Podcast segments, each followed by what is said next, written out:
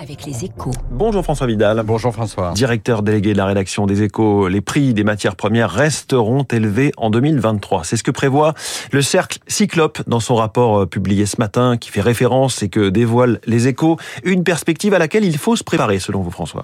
Oui, après le léger reflux des derniers mois, les prix vont immanquablement repartir à la hausse hein, et cela aura de lourdes conséquences sur l'économie. En fait, ce qui nous guette François, c'est ni plus ni moins qu'un nouvel épisode de forte inflation provoqué par l'envolée des cours des matières premières. Depuis la rentrée, les tensions inflationnistes se sont calmées. Après le choc d'offres provoqué par le déclenchement de la guerre en Ukraine sur l'énergie et les produits agricoles, les tensions sont retombées. C'est la conséquence du ralentissement de la croissance dans les grands pays occidentaux et du coup de froid sur l'économie chinoise provoqué par les errements de Pékin sur le Covid. Deux phénomènes qui ont pesé sur la consommation mondiale de matières premières et donc sur leur prix. Ce qui fait dire à certains que le pire serait derrière nous, mais ce n'est qu'une simple pause et les ferments d'une nouvelle poussée sont déjà là. Alors justement, quels sont-ils? Ben, Comme souvent quand on parle de matières premières, c'est vers la Chine qu'il faut regarder. Et ce qu'on y voit, c'est une véritable explosion des besoins une fois la vague épidémique passée.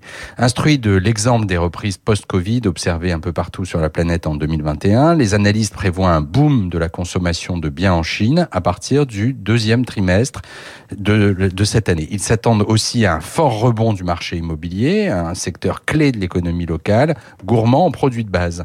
Résultat, les experts de Goldman Sachs, par exemple, anticipent une hausse de 43% des cours des matières premières d'ici à la fin 2023. De quoi faire de cette année une nouvelle année à haut risque pour l'économie mondiale et relancer le débat sur le pouvoir d'achat. Pourquoi les prix des matières premières devraient rester élevés cette année? C'est donc à lire en détail deux pages ce matin dans les échos. Merci François Vidal. On retrouve votre édito aussi en podcast sur radioclassique.fr et puis on, on parlera aussi avec David Barou de la Une des échos sur l'automobile, la percée chinoise.